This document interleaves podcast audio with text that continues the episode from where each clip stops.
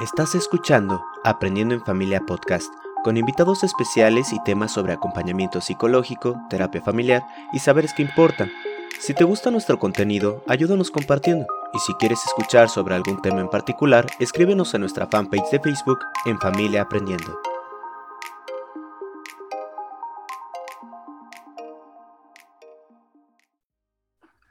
¿Qué tal? ¿Cómo están amigos, amigas de Aprendiendo en Familia?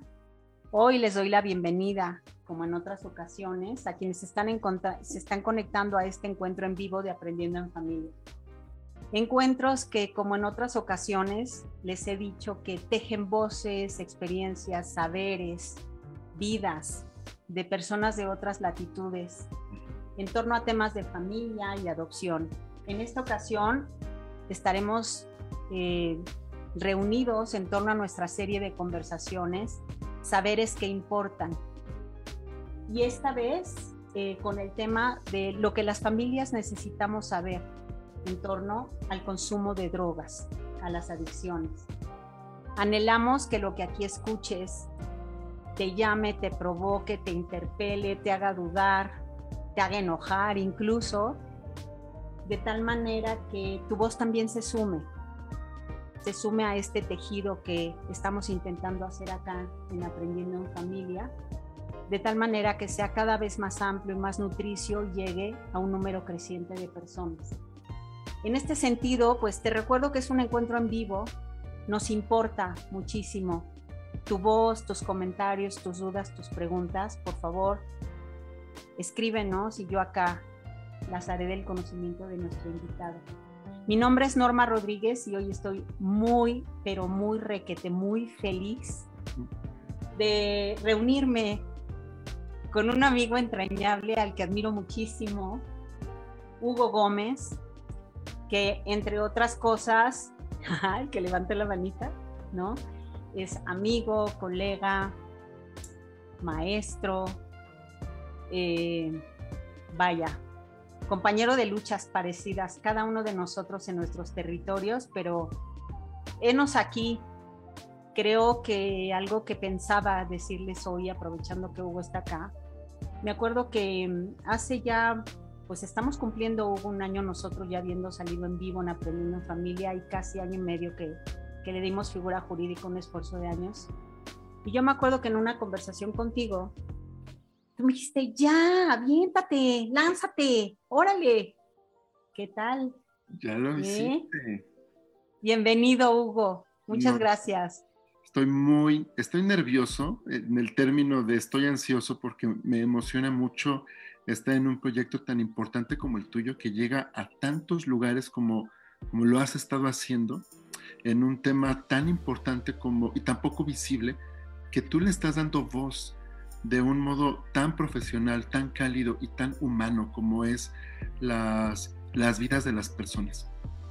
Las vidas de las personas que han sido adoptadas y quienes adoptan a mamás y a papás también, porque en la experiencia que yo he aprendido contigo, con familias que he acompañado por, por ti, también que me aventaste al ruedo, eh, también las niñas, los niños, los adolescentes adoptan a papá y a mamá. Entonces, eh, construir una familia desde la intención, desde el amor y desde el vínculo es un tema bellísimo, súper importante y que viene a decirnos, me parece que viene a anunciarnos que la familia va sí desde la sangre, pero también desde el espíritu. Y eso es algo que se caracteriza a Norma Rodríguez, a trabajar desde el espíritu. Entonces yo agradezco muchísimo la oportunidad, al fin, de estar aquí. Gracias. Pues hemos aquí, hemos aquí.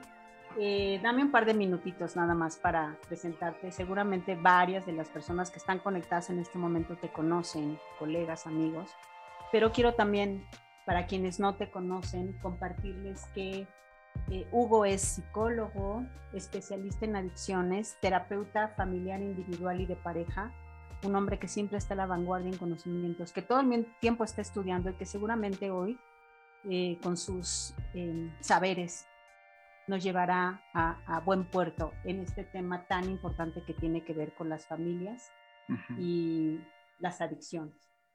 Bueno, Hugo, pues somos todos oídos. ¿Cuál sería un buen punto de partida desde tu punto de vista para arrancar este tema del consumo de sustancias y, las familias? Quizá un poco hablando de dos, de las dos, de, los dos elementos que me llevan a trabajar con el consumo problemático de las sustancias. El profesional, que estudié en una especialidad en adicciones y que he trabajado eh, en adicciones desde los 27 años, ahora tengo 41 años, y que a lo largo del, tiempo, que, yo creo que es mucho, eh, he tenido muchas maestras, muchos maestros que, han, que me han cuestionado, que me han colaborado con ideas, con información científica, con información eh, también desde la psicoterapia, desde diferentes lugares, desde la antropología incluso, desde la historia misma de las drogas. Em, y también ha habido voces que em, en algún momento he ido em, tanto incorporando como situándome en decir eh, cuál voz es conveniente para el trabajo que yo pretendo realizar. Y desde ahí, por eso digo, desde los 27 hasta mis 41 años, también ha habido voces que he ido filtrando compañías que he ido incorporando y compañías que de las cuales me voy también desprendiendo o despidiendo, porque eh, busco yo una finalidad particular que es em, que todas las personas podamos llegar a buen puerto en nuestras vidas y que tengamos relaciones saludables con uno mismo, con una misma, con el mundo, con la espiritualidad, con la comida, con el ejercicio, con el erotismo, incluso con algunas sustancias. Hoy por hoy lo puedo decir así, ¿no? Al consultorio han venido personas que tienen relaciones con sustancias de manera no problemática, que si yo hubiera visto, cuando yo veía esto a los 28 años, a los 29 años, a los 30 incluso, para mí era como, no, no, no. O sea, y hoy eh, conozco personas que pueden llegar a eso también con esto no significa que yo motive a las personas a tener relaciones no problemáticas a diestra y siniestra, pero también hay, está el ejemplo de personas que pueden tener consumos eventuales, consumos lúdicos, consumos recreativos o consumos experimentales, consumos no problemáticos y que hoy por hoy mi moral ya no tambalea con eso y creo que eso nos da una presencia distinta, ¿no? Porque no tiene que ver con un tema moral, bien, mal, pecado o infierno o, purgatorio o paraíso el tema de las drogas, sino tiene que ver con un tema de salud y con un tema de qué es aquello que nos lleva a experimentar con las sustancias en algunos momentos de nuestras vidas, ¿no? Como, como una propuesta curiosa, digamos, que, hoy por hoy tengo. Y la, esa es una de las cosas que me ha llevado a trabajar con el tema y otro de los caminos es el camino personal también. Eh, mi papá era un hombre que abusaba del alcohol, y que entró a recuperación, inició una recuperación por allá del año 2000. Este, y papá falleció en octubre del 2019 y los últimos 19 años de su vida eh, se dedicó deliberadamente a transformar la, su vida misma, la relación con su pareja, con su esposa, mi mamá, y la relación con nosotros, sus hijos y su entonces nieto también. Entonces, ser testigo de que se pueden transformar las vidas me ha motivado mucho. Mi papá me, me, ha enseñado, me enseñó y me sigue enseñando que es posible tener una vida distinta después de atravesar un consumo problemático de las sustancias. Entonces, desde esos dos lugares me sitúo a conversar con las personas qué onda con la relación con las sustancias y qué nos lleva a ellas. Y también desde allí lo mm, enuncio que como como un especialista no especialista, he aprendido desde intervenir en lo que se necesita intervenir y convivir con otras profesiones, hasta también eh, desarrollar conversaciones que nos permitan comprender cuál es nuestra relación con las sustancias y qué nos llevan a ellas también, que son dos líneas de conversación que me parecen fundamentales para el trabajo en determinadas edades. Hoy también puedo reconocer que hay edades que hay conversaciones que probablemente sean contraproducentes, ¿no? Eh, o, ¿A qué te refieres con eso? Por ejemplo, con una persona que tiene 11, 15 años, o 11, 12 años, por ejemplo, 8 años, cuyo, eh, en cuyo mundo lo más frecuente es el uso del alcohol y del tabaco. Bueno, por supuesto vamos a hablar de las dudas en torno al alcohol y al tabaco y lo que ve de las personas jóvenes, adolescentes o adultas que utilizan alcohol y tabaco, pero no va a ser así que yo le introduzca temas, por ejemplo, con las tachas o la heroína, porque no está en su marco de referencia, ¿no? Hay he aprendido también la, experiencia de la política de las drogas y la experiencia de la prevención en, en, todo el hemisferio, en América Latina y el Caribe, todos los lineamientos hemisféricos para la prevención en escuelas, en centros hospitalarios y en asociaciones civiles ya son muy claras de cómo tenemos que ir dosificando ciertas informaciones para quienes trabajan en institución, pero también para quienes trabajamos en la, en la consulta privada, de poder llevar conversaciones éticas acordes a las vidas de los niños y las niñas y no exponerles al riesgo porque lo más importante es la preservación de la vida de los niños, las niñas y los adolescentes, porque son menores de edad. Claro. Oye, entonces em, estamos aquí hablando desde dos, dices, me posiciono desde eh, el área profesional, desde estos aspectos científicos y desde el tema personal, habiendo tenido una migración, digamos, ¿no? Desde los veintitantos hasta, hasta el día de hoy si nos ubicáramos en las edades de niños, niñas y adolescentes. Y retomando la misma pregunta que tú decías ahorita al aire de qué es aquello que lleva a un niño, a una niña ya, o a un adolescente eh, a tener un consumo problemático. No sé si esa podría ser como una primera aproximación a esto que nos interesa el día de hoy. pensaría como que nos, qué nos lleva a tener un, un consumo de sustancias, ¿no? Si, deviene problemática, pues ya la cosa está más cachetona de lo que pensamos. Empecemos por la de el consumo primero. El consumo en sí mismo, ¿no? Eh, pues la, digamos, la experiencia científica medida nos prácticamente nos habla de tres o cuatro elementos como son eh, la curiosidad, como lo es experimentar los efectos mismos de las sustancias, la curiosidad de que, de que es algo nuevo, de que son sustancias, de que qué va a ocurrir, ¿no? La otra curiosidad tiene que ver con qué se siente, a qué sabe, a qué huele, qué se siente en el cuerpo, a qué sabe, ¿no? Otra tiene que ver con mejorar el rendimiento, y eso ya estamos hablando de otras edades, ¿no? Por ejemplo, hay sustancias que mejoran el rendimiento eh, deportivo o el rendimiento laboral o el rendimiento cognitivo o el rendimiento sexual incluso, o sea, eh, pero estamos hablando como de otro momento, ¿no?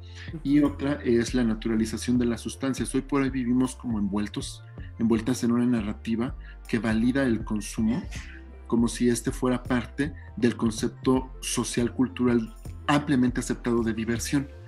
Con esto no moralizo, nada más pongo también como ciertos acentos en por dónde están los conceptos de diversión. Cuando, cuando adolescente, nos divertíamos utilizando alcohol, tabaco y la marihuana yo me la encontré en los noventas, más, más bien más cerca de los fines de los noventas, como cercano al último año de la preparatoria, de la universidad, ¿no? Em, hoy por hoy tenemos edades de inicios de consumos y primeros encuentros con las sustancias en el país entre los 12 y los 14 años y estados como el estado de Hidalgo, o el estado de Veracruz hacia el norte de Veracruz, donde el primer contacto con el alcohol puede estar incluso a los 8 o 9 años de edad, ¿no? ¿Y la marihuana también ya presente en esas edades, Hugo? La marihuana viene disminuyendo las edades de inicio también cuando, cuando yo empezaba a trabajar como la, la casuística o la estadística de las adicciones, digamos, que era como una parte muy importante en, en los estudios. las, las edades de inicio de los consumos estaban entre los 14 y los 16 años estoy hablando de hace 20 años que, que, me tenía que memorizar esto, ¿no? Hoy por hoy las edades de consumo de marihuana han disminuido y podemos encontrar consumos de marihuana en, en segundo año de educación secundaria o tercer año de educación secundaria. estamos hablando de chicos de 11, 12 años que tienen contacto con la marihuana. No significa que directamente la fumen o directamente la consuman, pero hay alguien en su alrededor algún coetáneo, alguna coetánea sus edades cercano a ello o adulto que estando al alrededor de estas edades ya expone a los niños a cierto riesgo, a cierta vulnerabilidad y a cierta duda. Adicional a ello también tenemos los casos donde pueden tener inicios de consumo entre los 11 y los 12 años, por ejemplo, ¿no? antes de la terminación de la educación secundaria. Oye, Hugo, te escucho eh, cuando hablas de que, qué es lo que los lleva a los niños, las niñas y los adolescentes y que va creciendo el tema de la curiosidad.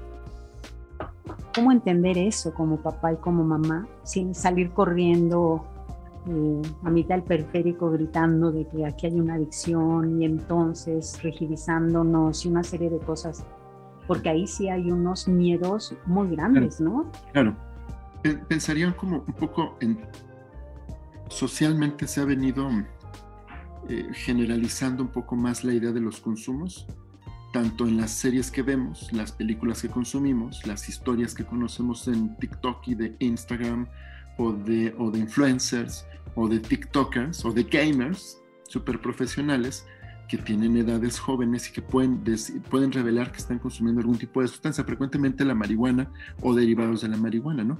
Entonces, la presencia como sociocultural cada vez más frecuente en los dispositivos de los niños y de las niñas, de los adolescentes, eso hace que se vaya teniendo una cierta curiosidad y una cierta normalización de los consumos. Espero no estar hablando como de un lenguaje moralista, ¿no? Pero se va generalizando el consumo, se va normalizando y se va socializando que eso es parte de la cotidianidad. Exactamente. Hay que estar en la adolescencia o empezar a probar eso, ¿no? Exacto, por un lado. Y por el otro quiero recoger las palabras de, un colega que yo em, extraño un montón, un amigo mío, Julio César Lugo, que hace exactamente hace un año perdió la batalla por el COVID, perdió la vida por el COVID. Y él nos decía, cuando nosotros trabajamos en terapia individual o familiar, habremos de reconocer que por cada, por cada integrante, por cada persona que está llegando con un consumo problemático, hay toda una historia emocional familiar de por medio. Entonces, frecuentemente en los medios de comunicación, ¿no? O los anuncios de eh, le ponemos amoníaco y le ponemos veneno y le ponemos, eso nos entra por un, un oído y sale por el otro, ¿no? Y frecuentemente allí focalizan la atención papá y mamá. No está mal que focalicen la atención allí, pero eh, en terapia como que aprendemos a que las familias focalicen la atención a aquellas situaciones emocionales individuales y familiares que hacen que a mí se me despierte la curiosidad. Porque bueno, curiosidad vamos a tener todas, todos y todes. Podemos tener curiosidad, ¿no? ¿A qué sabe? ¿Cuánto cuesta? ¿Cómo huele? ¿Cómo, ¿Cómo la consigues? ¿Cómo se consigue? ¿Cuánto cuesta? Qué, eh, ¿Cómo es? Y, y, cómo te pone? ¿Qué se siente con ellas? A ver si no estoy diciendo algo arriesgado pero pueden ser dudas genuinas cuando ves que hay muchas sustancias de por medio o que se están socializando cada vez más. Dudas orgánicas que adolescentes y, pequeños o púberes pueden tener, pero no es lo mismo la curiosidad que me lleva a decir, ah, es esto, ah, supo a esto, o sabe a esto, o es así, o se sintió eso, a la curiosidad de, ah, mira qué fregón, que sabe a esto, se siente esto y quiero experimentarlo cada vez más. Entonces, son posiciones emocionales distintas, son historias emocionales distintas. En adicciones, como en otros términos de, si me dejas nombrarlo desde allí, de salud mental, no podemos hacer historias generalizadas, nunca, porque hay historias individuales que yo he, he, acompañado a familias que las niñas y los niños o adolescentes tienen un montón de factores de riesgo y la resiliencia está a la orden, la agencia personal está a la orden y son adolescentes que a lo mejor consumen pero que no se quedan estacionados en el consumo. Y hay familias con o desde o desde dentro, desde fuera de, la, de, los privilegios que podríamos decir son familias súper cuidadas, amorosas, y van a la misa, y van a la sinagoga, o van al templo, del, al salón del reino, ¿no? Y escuchan al pastor, que pueden ser niños, niñas cuidados, contenidos, que hay algo que los está llevando también. No hay historias generalizadas. No hay historia, tampoco quiero que todo el mundo se espante, más quiero que... Pero de acuerdo a tu experiencia con todos estos años y sin intentar generalizar, ¿habría algunas eh, coincidencias o similitudes de cuáles son esos factores de índole familiar que pudieran estar contribuyendo? ¿Se podría tener como algo que le pudiera servir en este momento a quienes nos están escuchando de como de autorreflexión un poco? Algunas experiencias a edades tempranas, experiencias relacionadas con eh, estrés, con factores altamente estresantes, como lo puede ser la violencia, como lo puede ser eh, el abandono, como lo puede ser también este, enfermedades mentales en la familia, discúlpame si, si, hago referencia a este término que de pronto es muy polémico, ¿no? Pero enfermedades mentales cercanas a la familia, experiencias cercanas a la muerte, experiencias de muerte, eventos altamente traumáticos, ¿no? Pongo especial énfasis en las edades tempranas porque vamos gestándonos allí y porque somos altamente vulnerables. No, no, no, no minimizo nada, pero sí estamos en formación y se necesita un ambiente contenedor y protector para las vicisitudes de toda la vida.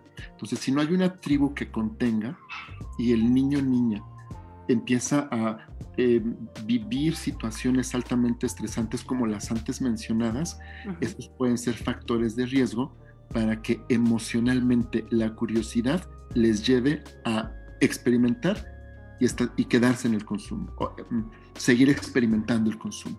Les da un servicio, digamos, ¿no? Es decir, si ellos han tenido estas experiencias tempranas, estas experiencias adversas tempranas, ¿no? Hay ahí algunas necesidades emocionales que eventualmente si no fueron cubiertas o no están en un proceso de sanación, ¿no? Puede ser.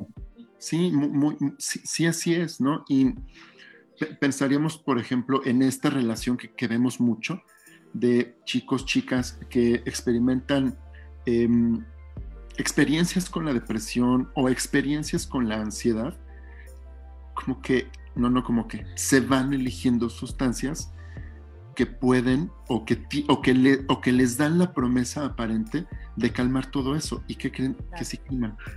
La cosa es que sí lo calman, no es un espejismo, no es... No, o sea, sí calman.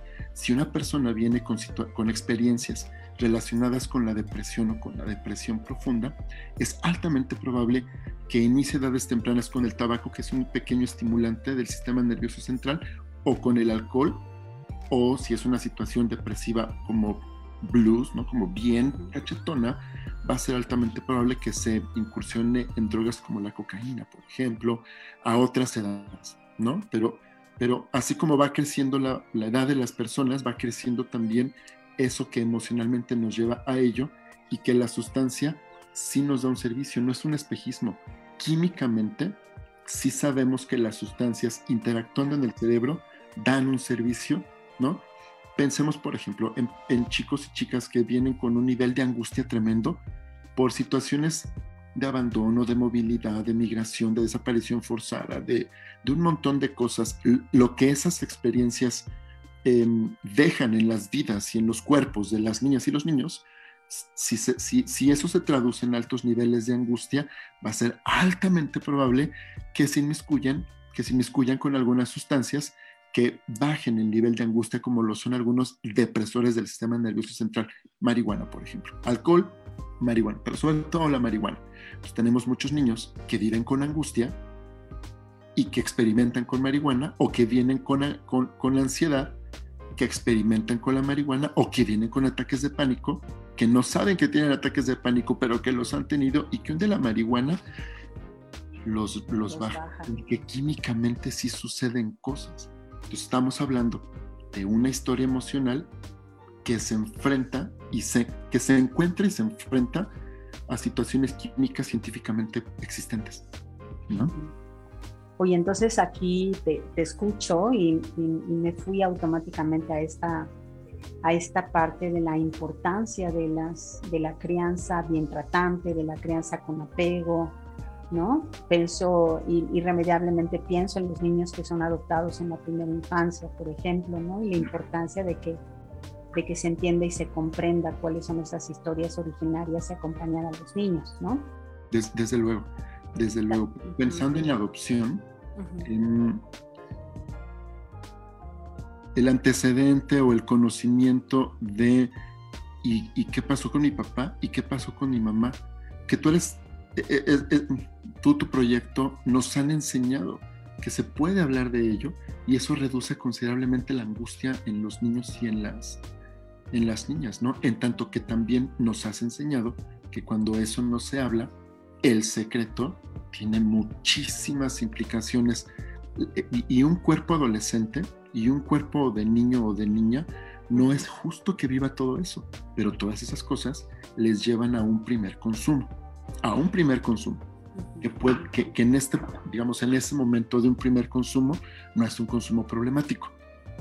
O primeros consumos. Entonces vienen al consultorio de pronto papás, mamás angustiados, que no es para menos, que le encontraron marihuana, ¿no? O le encontraron cacho de un porro, o que le encontraron un hitter, eh, o que le encontraron un vape, un vaporizador de mota, y es como, ¿qué, qué se hace con esto? ¿No? ¿Qué se hace, Hugo? varias cosas. La primera es identificar que, cuáles son los consumos no problemáticos y los consumos que sí son problemáticos. Una adicción sí es un consumo problemático y tiene sus características neurobiológicas y como sus manifestaciones, me voy a escuchar bien rarito, pero sus manifestaciones clínicas, su sintomatología clínica como muy evidenciable, que en una primera entrevista yo digo, me doy cuenta, ¿no? digamos, antes del consumo problemático. Pero te das cuenta tú que eres especialista en adicciones, pero ¿qué pasa con un papá y una mamá? También se dan cuenta cuando es adicción, porque ya ven que toda su vida gira en torno a buscar, consumir y recuperarse de los efectos del consumo y a tener síndrome de abstinencia. ¿no? que es aquello que biológicamente, física y emocionalmente se presenta cuando no se consume la sustancia.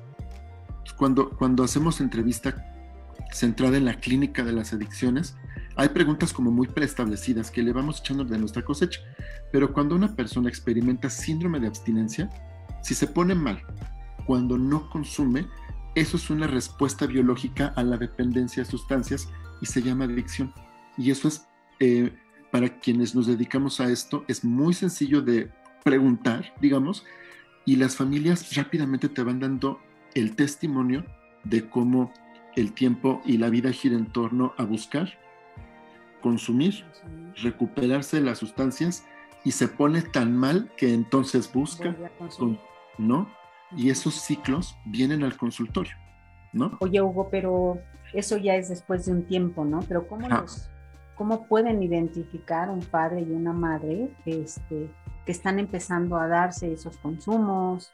¿Cuáles serían esas señales que, que que nos podrías compartir útiles para, sobre todo para, eh, digamos, para todos, pues, pero mm. sobre todo para quienes eh, saben, ¿no? Lo que es una experiencia de adversidad temprana, que están trabajando con sus hijos e hijas en este momento, en ese tema.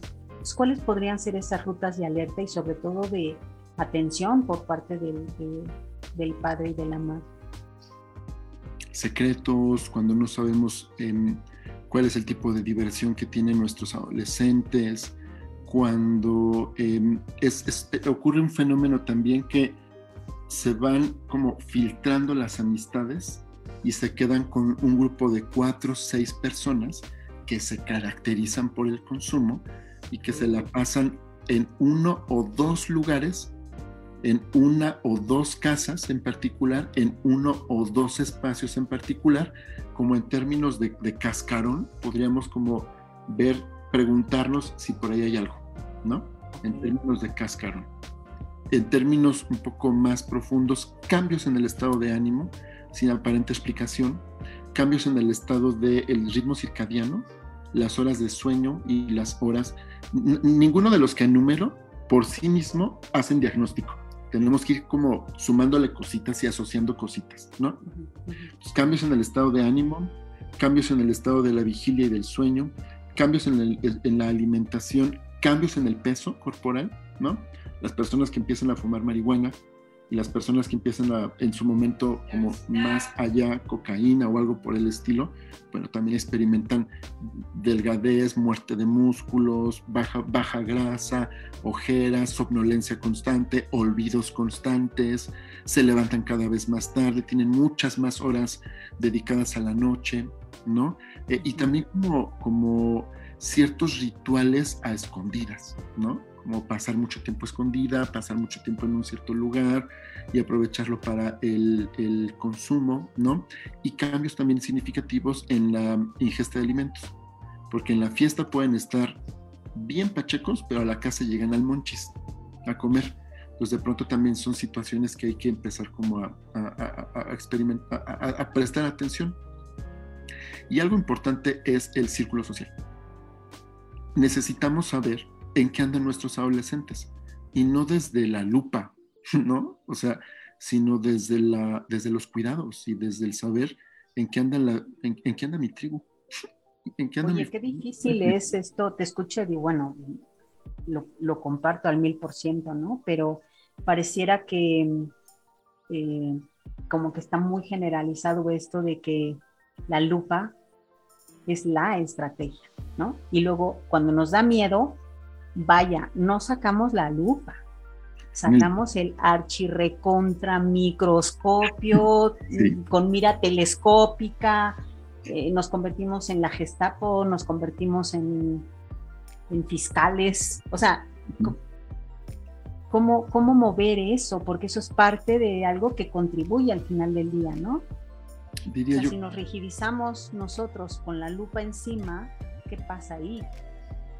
Em, pasa que desarrollamos modos más sofisticados de consumir sin que tú te des cuenta.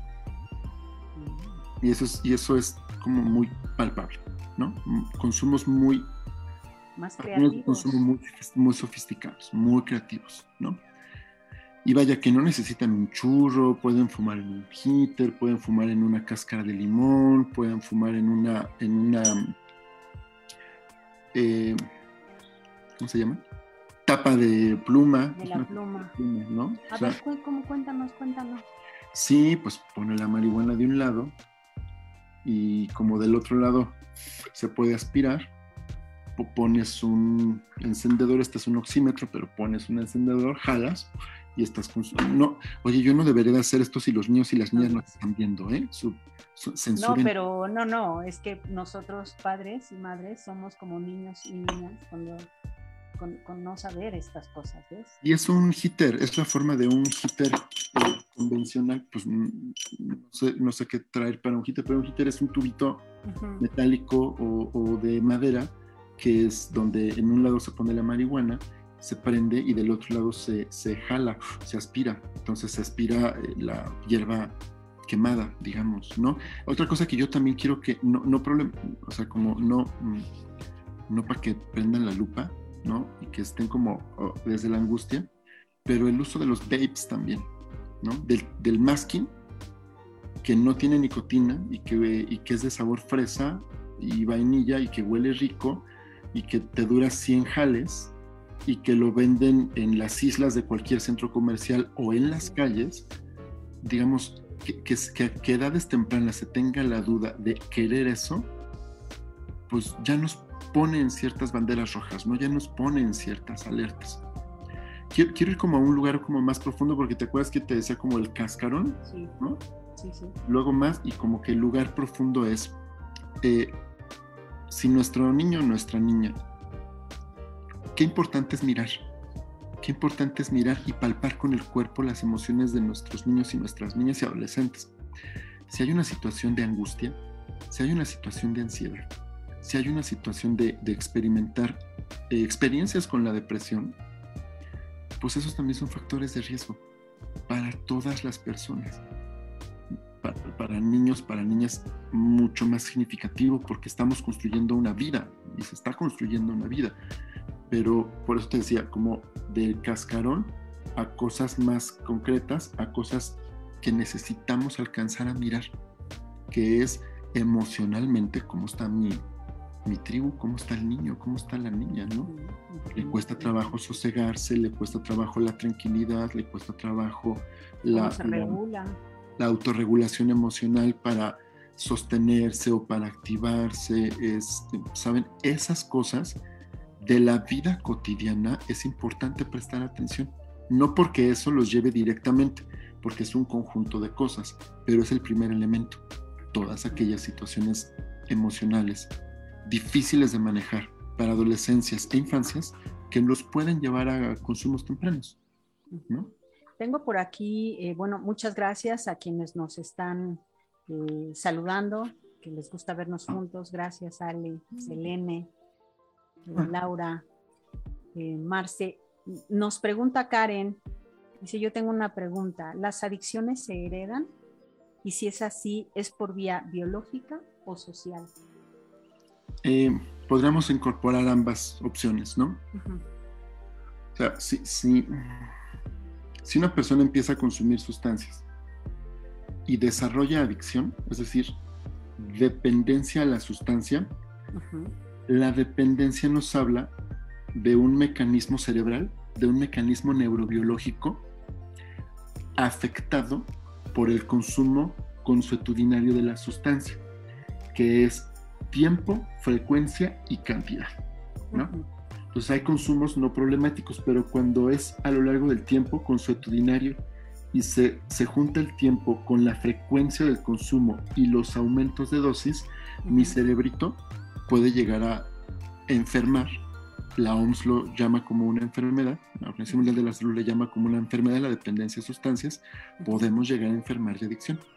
Entonces, científicamente, si, si nos situamos en la ciencia biológica o nos situamos en las neurociencias, hay factores evidenciables que ya nos ayudan a entender que eso que ocurre, eso que le ocurre al cerebro, es resultado de la dependencia a sustancias.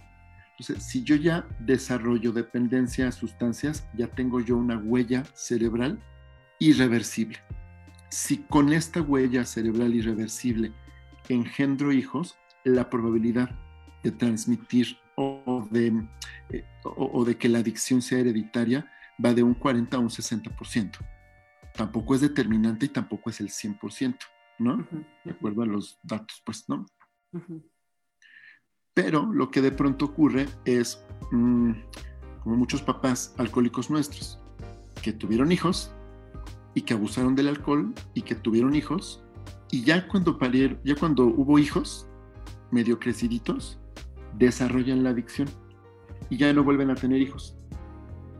Mientras un cerebro no llegue allí, a la dependencia, antes de esto puede tener hijos y la probabilidad de transmisión genética es bajísima, por debajo del 20%, porque lo que se está transmitiendo no es directamente una biología, ah, porque esto produce un cambio genético. En, mí como consumidor ya produce un cambio genético, entonces sí puedo heredarlo. Pero si antes del cambio genético tuve hijos, la probabilidad es menor. Muy baja. Es muy baja. Por eso también es importante trabajar con niños y niñas que tienen papás con, con alcoholismo y con adicción. No necesariamente por el tema de la, de la biología o de la neurobiología, pero sí de que se vamos aprendiendo, me, me, incluyo, yo ya no soy niño ni adolescente, pero, pero lo fui. Vamos aprendiendo que esas son formas válidas de estar en la vida o formas no problemáticas por el contexto de estar o formas propias del contexto de estar en la vida en la fiesta, en las emociones, en las reuniones, en el bautismo, en la tristeza, con los amigos, en la, ¿no? O sea, vamos aprendiendo que esas son formas de estar en la vida. Y desde lo social, Hugo. Esto, precisamente, ¿no? La parte de las formas de estar en la vida. Y eso, eso, eso. ¿Qué pesa más, eh, desde tu punto de vista? pues es que mira, es que dime. Yo pienso. sí. Yo le doy, a lo mejor por mi formación profesional, le doy más énfasis al contexto emocional y al contexto social. Hemos tenido niños y niñas que, que aún con consumo, o adolescentes que aún con consumo, no se prolonga y no se vuelve abuso y no llega a una adicción, ¿no? Hemos tenido en consulta jóvenes, adultos, cuidados, perdón por el sarcasmo, de buenas familias y de buenos apellidos, con un ambiente en, cascarón protector que devienen en consumos también. de hecho, justo iba yo a decirte, oye, este, pues es un mito tú lo de la burbuja, ¿no? Sí, es, es, es, como del cascarón hacia, hacia adentro, ¿no? Podemos tener un cascarón precioso, gente cuidado, viajado, letrado, ¿no? Con más o menos en la escala de los privilegios, pero, pero invito a que prestemos atención corporal a cómo están nuestras infancias y nuestras adolescencias. Como, como ser niño, ¿verdad? En una familia, la que sea. ¿Cómo se vive ser niño o niña en una familia? En mi familia. ¿Cómo es ser niño niña en mi familia?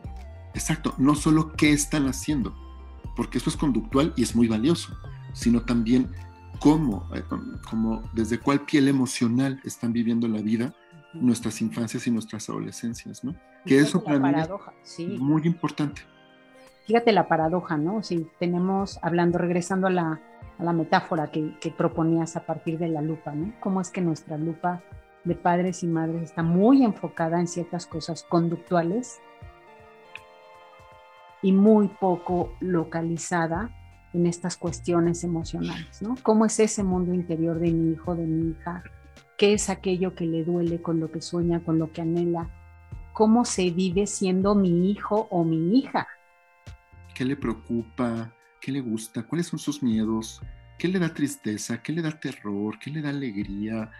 ¿Qué dudas tiene? ¿Qué incertidumbres tiene?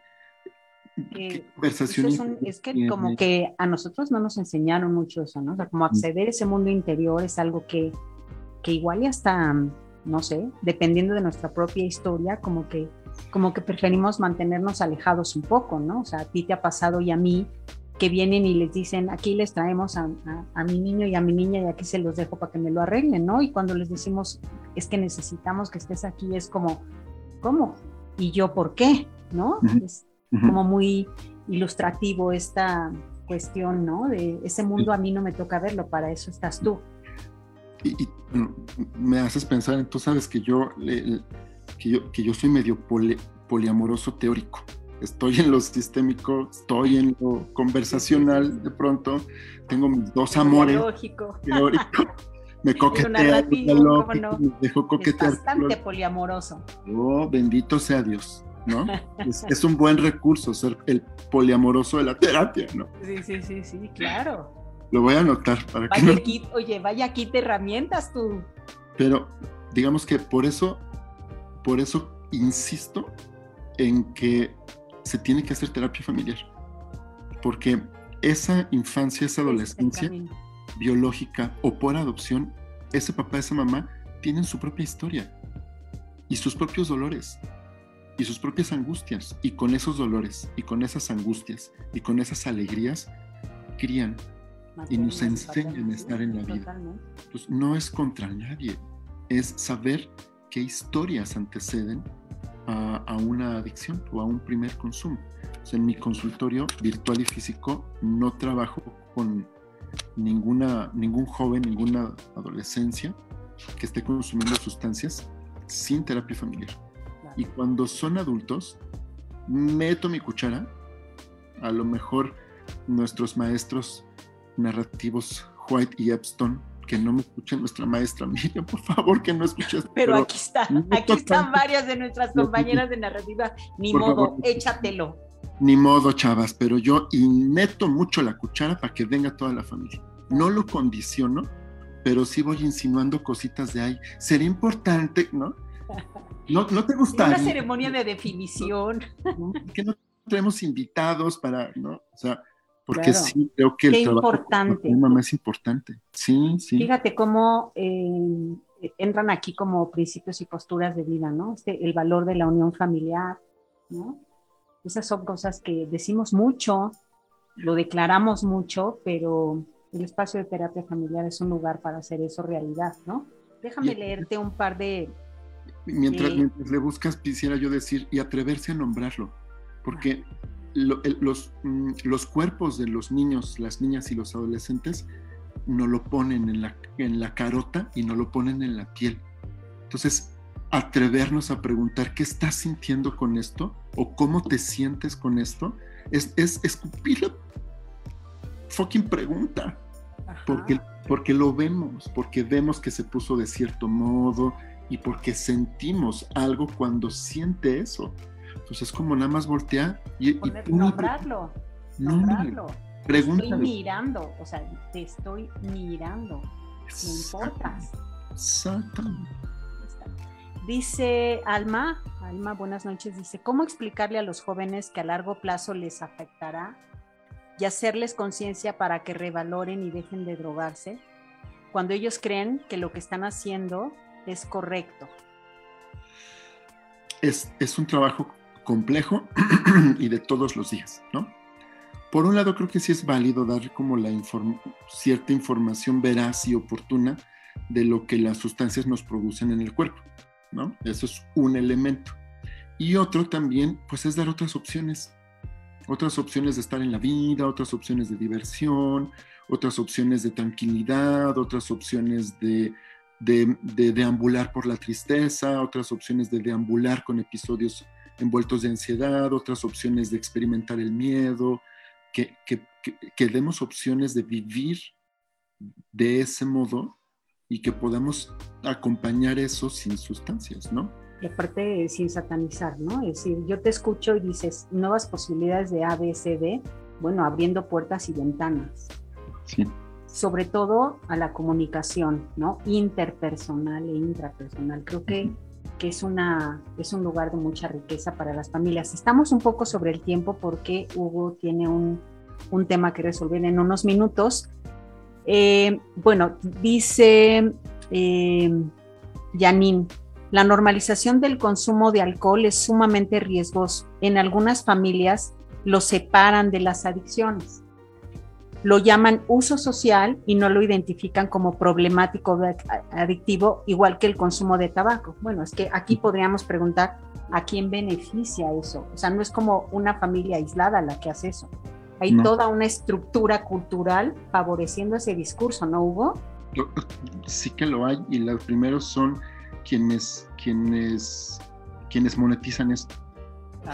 Que no soy yo, o sea, que, quienes monetizan la venta del alcohol, quienes monetizan la venta de tabaco, quienes monetizan la venta de marihuana, quienes monetizan la venta de otro tipo de sustancias, pues los beneficiados son, son no, son ellos, ¿no? Hay una, ahora, ahora se me ocurrió, pero no me lo estudié, pero hay un estudio de cuánto, de, de por cada, en Estados Unidos, de, por, de por cada dólar, cuántas vidas están de por medio, tanto de los que consumen como de los asesinados, como de los vendedores, como de las personas que se benefician de esto. ¿no? Y en México lo hizo también el, estudio, me parece que el maestro Castrejón, y hay un estudio de, por, de, cada, de cada 100 pesos mexicanos que se invierten por sustancia, cuánta sangre se, se, va derramando es específicamente. ¿Cuántas vidas, no? ¿Cuántas vidas, no? Entonces, em, y a lo mejor es bueno voltear a ver eso también para las y los adolescentes, voltear a ver ciertas, ciertas realidades también, ¿no? Oye, y también este, cómo, cómo ir en contra de todos esos discursos culturales, es decir, cómo nosotros, como dentro de la, de la familia, podemos concientizar eso. ¿no? Es decir, esta, por ejemplo, esta frase de, pues yo la primera cuba o lo primero que se lo eche conmigo porque así aprende a beber y, ¿no? O sea, ¿cómo, cómo desde dónde está esta, esta idea de enseñarles a consumir papá y mamá? Como, como que, como si nos, como si el consumo nos graduara para algo. nos capacitó. Fue un rito de paso, ¿no? Un rito, sí, como la primera comunión, como el bar mitzvah. Oye, como, oye cuando hacen el de, ay, se puso su primera guarapeta, uh". Ya se puso su primera guarapeta y entonces es como motivo de conversación y de chascarrillo. Y de... O, o, la, o el no chascarrillo, el, ay, pero porque es cotidiano por eso es importante trabajar con las familias y los contextos también. Para por lo menos visibilizar esto y no normalizarlo, ¿no? Creo que ese es el gran reto. Creo que yo me quedaría con, con, esta, con esta idea, sobre todo que es una... es complejo eh, poderlo mirar desde una sola arista, pues es prácticamente imposible, ¿no? pero otra vez me dejas pensando que es en la familia donde está la posibilidad de atajar estos temas eh, abriendo puertas y ventanas y abriendo posibilidades a navegar y fluir con las emociones que concurren en los lazos familiares, ¿no? Entendiendo, hace rato que decías, no hay historias únicas de la persona, tampoco las hay de las familias, ¿no? ¿Cuál es mi postura individual respecto del consumo de sustancias y respecto del alcohol y otras drogas? ¿Cómo es que yo me relaciono o no me relaciono con eso? Yo papá, yo mamá, ¿no? ¿Cuáles son mis estilos de acercamiento a mi hijo o a mi hija? Solamente es desde el deber ser, desde el cumplir, desde que tengas que hacer honor al apellido que portas. Híjole, creo que nos dejas pensando muchísimo. No sé, Hugo, si hay algo, algún mensaje final que nos, que nos quieras dejar.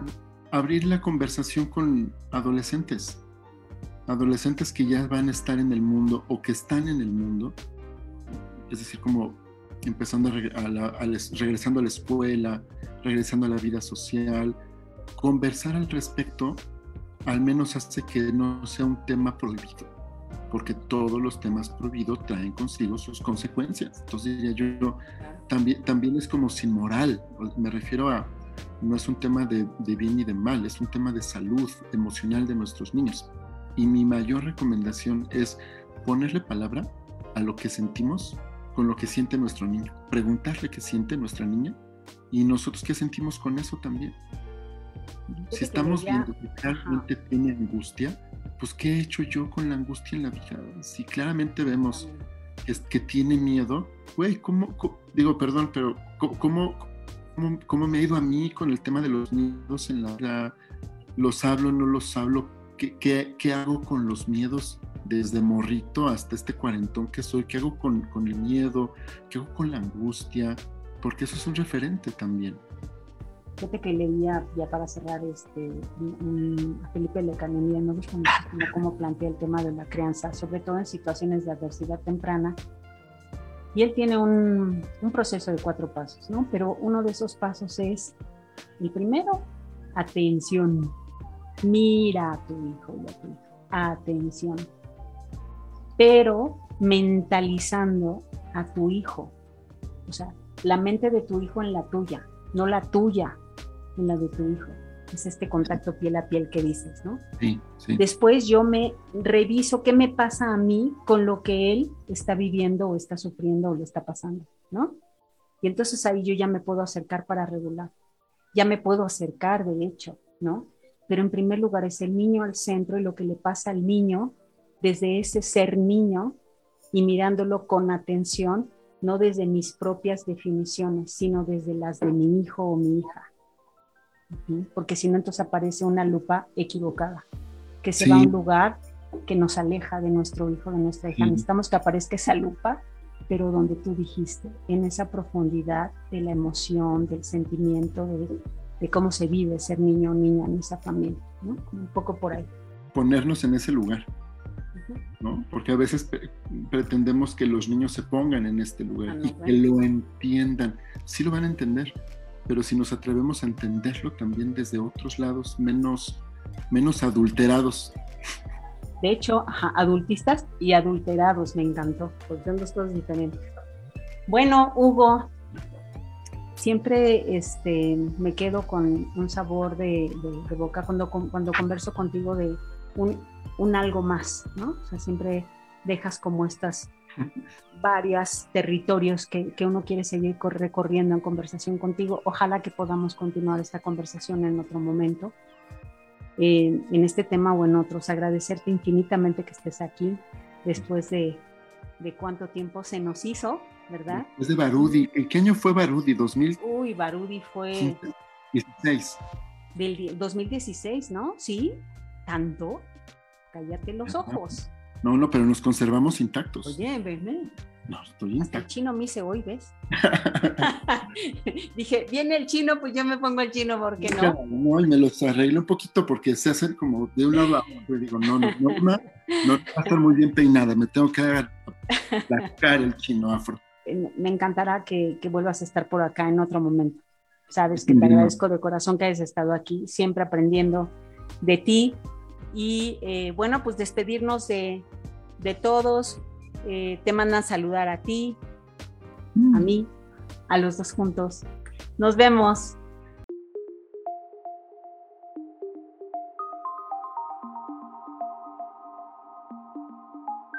Escuchaste Aprendiendo en Familia Podcast. Muchas gracias por acompañarnos. Te esperamos la siguiente semana con más temas de interés e invitados muy especiales. Si te gustó, ayúdanos compartiendo el contenido. Te esperamos.